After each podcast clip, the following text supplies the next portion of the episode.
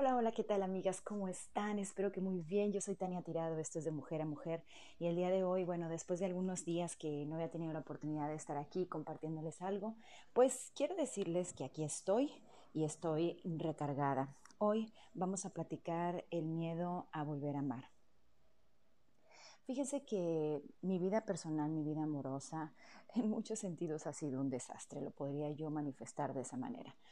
Eh, más que un desastre, he tenido que aprender que es un aprendizaje, que amar a alguien no siempre te va a dejar aquellas cosas que tú esperas de esa persona, ni siquiera lo que esperas de ti misma por ese amor que estás viviendo.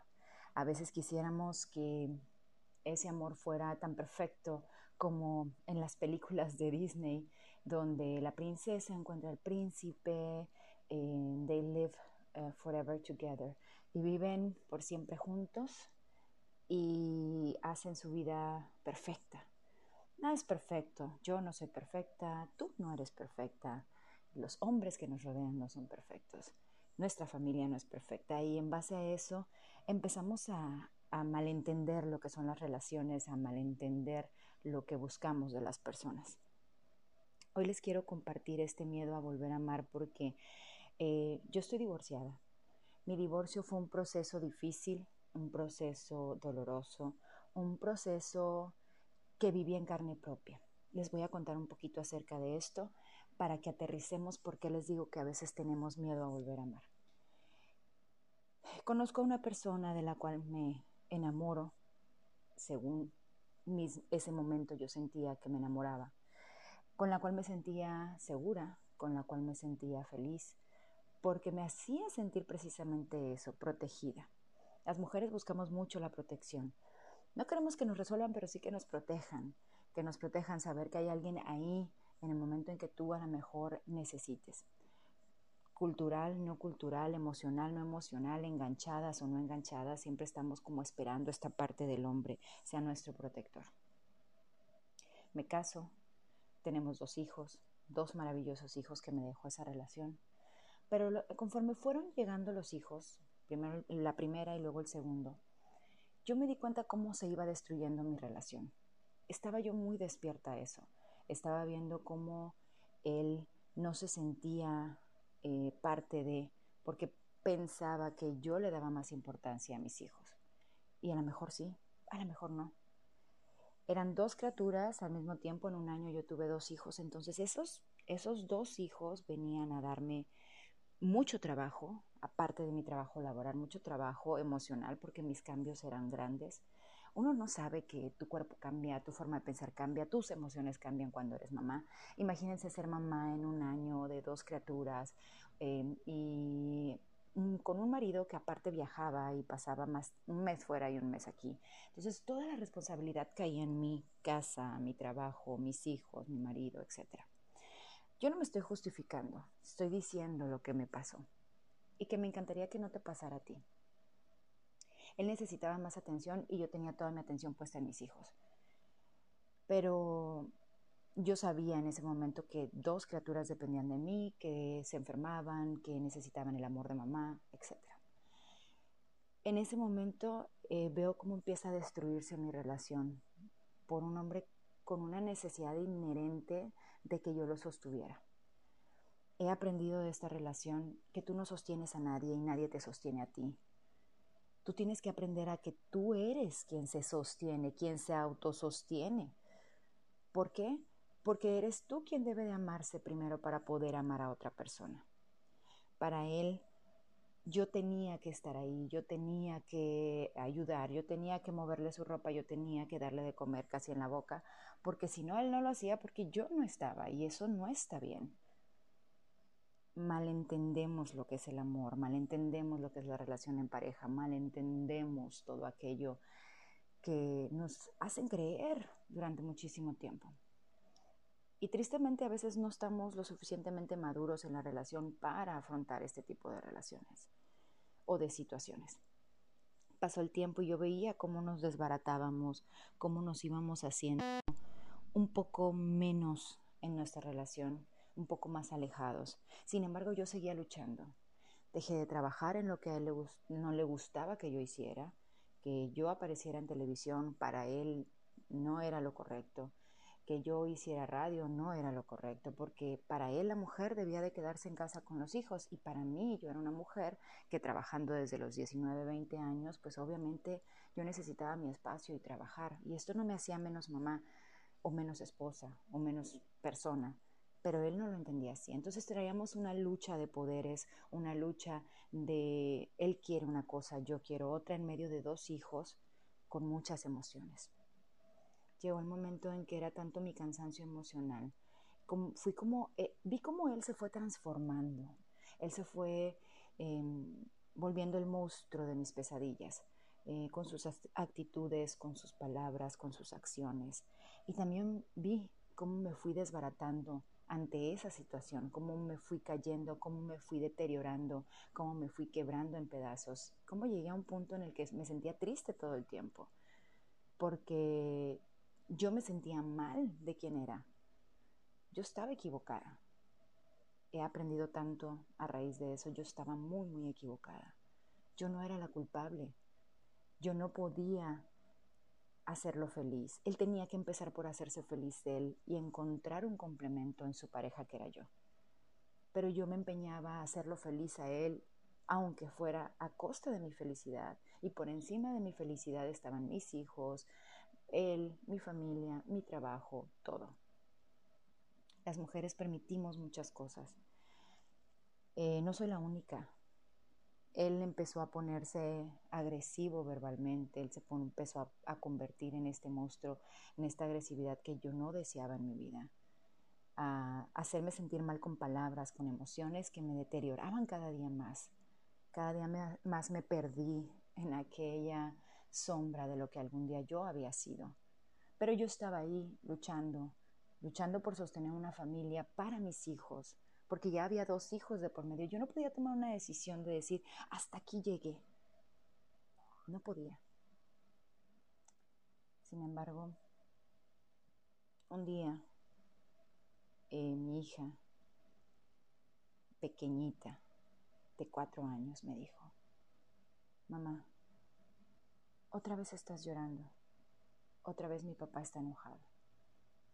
Ese día yo entendí ese día tristemente entendí lo que le estaba enseñando a mi hija, lo que estaba permitiendo que vieran ellos, en mí y en su padre.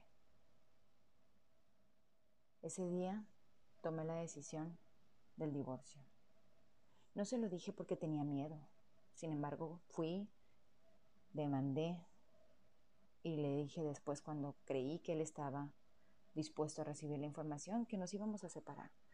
Pero entonces vienen los siguientes miedos, de que voy a vivir yo sola, no me va a alcanzar lo que yo tengo, yo no sé si él me va a apoyar, este, etcétera, ¿no? Vienen todos estos porqués que nos entran a las mujeres y que creemos en un momento dado que no vamos a poder. Entonces, eh, en medio de todas estas emociones, yo seguía en esa casa, en la casa que habíamos comprado para los dos, en ese sueño de matrimonio, en ese sueño de familia. Y cada vez me deterioraba más. Llegó tanto nuestro daño uno al otro que un día simplemente él desapareció. Él ya no estaba ahí. Salieron los papeles del divorcio y él ni siquiera se presentó. Él no estaba ahí. Se había ido. Abandonó su hogar, abandonó a sus hijos y se olvidó de que tenía que aportar, que tenía que dar, no nada más emocionalmente, sino económicamente. Y bueno, de ahí se suscitaron un montón de cosas, pero yo aprendí, yo aprendí a ser fuerte, yo aprendí a quererme nuevamente. Me había olvidado de lo que a mí me gusta. A mí me gusta bailar, a mí me gusta cantar, a mí me gusta leer, a mí me gusta hacer televisión, a mí me gusta hablar en público. ¿Qué tiene de malo eso? ¿Qué tiene de malo lo que te gusta a ti, lo que te deja de gustar a ti? Simple y sencillamente es aquello que nosotros permitimos que otras personas vengan y hagan de nosotros. Es aquello que permitimos que suceda en nuestro día a día, por miedos. Y ahí viene la siguiente parte. ¿Cómo me vuelvo a amar? ¿Cómo vuelvo a empezar? ¿Cómo vuelvo a decirle sí a la vida? ¿Cómo le enseño a mis hijos que el amor es maravilloso? ¿Cómo les muestro que de los errores se aprende y que ellos no van a pasar lo mismo en el camino? ¿Cómo decirle a la gente que me rodeaba que estaba aprendiendo que por favor no me criticaran por mis decisiones? Fueron cosas muy difíciles, tan difíciles que no sabes ni siquiera por dónde empezar, por dónde reconstruirte. Yo sí sugiero que te acerques a los profesionistas, a los profesionales de, la salud mental, porque no es que van a resolver tu vida, pero al tú escucharte en voz alta, vas a encontrar muchas respuestas a esas dudas, a esos miedos, y vas a encontrar soluciones que tú ya sabes, pero que las escondes porque te has creído aquello de no puedes. Pero sí, sí puedes, sí puedes salir adelante. Puedes salir adelante con hijos, puedes salir adelante con cualquier situación. Tienes que amarte, tienes que quererte, tienes que respetarte. Si no lo haces tú, nadie lo va a hacer por ti. Y bueno, encontrar el amor nuevamente seguro, seguro no va a ser fácil para mí ni para cualquiera que se haya destruido por dentro. Pero también tengo que entender que hay que darnos la oportunidad de conocer, que hay que darnos la oportunidad de volver a amar, la oportunidad de ser feliz. ¿Por qué no merecernos esa felicidad? ¿Por qué no elegir esa felicidad? ¿Por qué no pedirle al universo, a Dios o a quien tú creas, que existe la felicidad?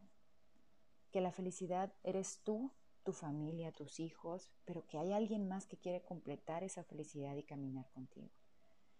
No, no es sencillo creerlo, y a veces repetimos patrones porque estamos muy lastimadas. Es ahí donde debes de hacer una pausa, pedir ayuda y encontrar la mejora en ti para poder amar. Ojo, no puedes amar a nadie si no has descubierto que amas de ti.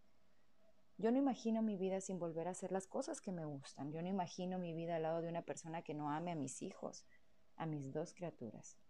Yo no me imagino al lado de una persona que no me respete. Diferencias siempre vamos a tener. Todos tenemos diferencias. Pero de eso a que la discusión se vuelva agresiva, violenta, difícil, yo creo que es ahí donde tenemos que hacer pausas y no hacer cosas que lastimen más tu integridad como ser humano. Si yo me he dedicado últimamente a hacer eh, audios, a hacer videos que tienen que ver con el bienestar emocional, con el cocheo, es porque lo creo, es porque ya alguien me ayudó a mí ahora quisiera yo ayudar a través de mi experiencia a todas aquellas mujeres que en algún momento se han visto en mi situación o en peores situaciones o a lo mejor en menores, pero que no han podido salir de ahí. Que el amor es algo maravilloso que debemos de aprender a disfrutar. Que mi hija vea en mí la posibilidad de que ella no va a sufrir lo que yo sufrí, porque el amor existe y algún día ella va a encontrar a ese compañero de vida con el que pueda caminar y encontrarse y ser amada y respetada. Que no todo lo que nos pasa en la vida es malo, sino que hay que aprender de ello y que a lo mejor yo tenía mucho que aprender, que sigo aprendiendo, que no es una, un dejar de aprender. Suelta ese miedo al amor, Agradece el amor y empieza por el amor propio. Empieza por amarte a ti, empieza por agradecer tu vida, por agradecer tu día, por agradecer lo que ya hay. Y empieza a reconstruirte. Busca quién eres, qué quieres, a dónde vas. Busca tu propósito, busca tus alientos, busca, busca todo aquello que hay en ti bueno. Malo, todos tenemos. Defectos y virtudes siempre encontradas en los seres humanos. Y dale vuelta a esa página que se manchó porque ya ni siquiera la puedes leer. Empieza la siguiente página. Si está en blanco, empieza a escribirla con algo positivo. Empieza a decir cuánto te amas, cuánto vales, cuánto mereces y cuánto agradeces cada día. El agradecimiento es básico. Tu actitud es básica. Tu sonrisa ante las circunstancias es básica. No permitas que nadie te diga que no se puede. No permitas creer que no existe el amor. El amor existe y está a lo mejor más cerca de lo que piensas. Pero hay que hacer una pausa, hay que poner en una balanza y hay que hacer las cosas positivamente hablando. No todo va a salir bien. Yo me sigo enojando con mis hijos, yo me sigo enojando por el trabajo, yo sigo desesperándome por ciertas cosas, pero todos los días trabajo por mejorar esa parte de mí. Sin embargo, hago lo que me gusta y aunque mis hijos hoy no puedan entender que una relación se puede destruir y que papá y mamá ya no están juntos, pero que los aman y que él va a hacer su vida y mamá va a ser la suya, algún día lo van a entender, algún día van a crecer, algún día van a entender esta situación y se darán cuenta de que lo primero es amarse, respetarse a sí mismo y entonces encontrarán su camino. No seas el mal ejemplo de tus hijos, no seas el mal ejemplo de ti misma. Mírate al espejo, dale gracias a Dios y empieza a luchar por ti. El amor existe. Dale la oportunidad de que regrese a tu vida. No va a regresar si tú estás metida en, en, mares de emociones. No va a regresar el amor si tú no estás agradecida por lo que eres. Cree, cree en Dios, ten fe, cree en el universo, cree en lo que tú quieras creer, pero ten fe. Ten fe y confía en ti. Ámate, respétate, cuídate. Espero que un poco de la historia de mi vida te sirva y que entiendas que a todos nos ha pasado, que para nadie ha sido fácil, pero que un estado civil te marque, que no te haga sentir tú. No lo permitas.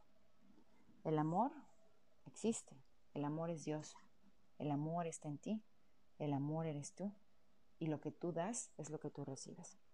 Deseo que sigan teniendo un excelente día, que sigan eh, sintiéndose bellas como son, que sigan añorando y, ¿por qué no? También para los hombres que en algún momento escuchan esto. Tú mereces, todos merecemos, merecemos ser felices. Les deseo que sigan teniendo un excelente día. Esto es de mujer a mujer. Yo soy Tania Tirado y nos vemos en la próxima ocasión.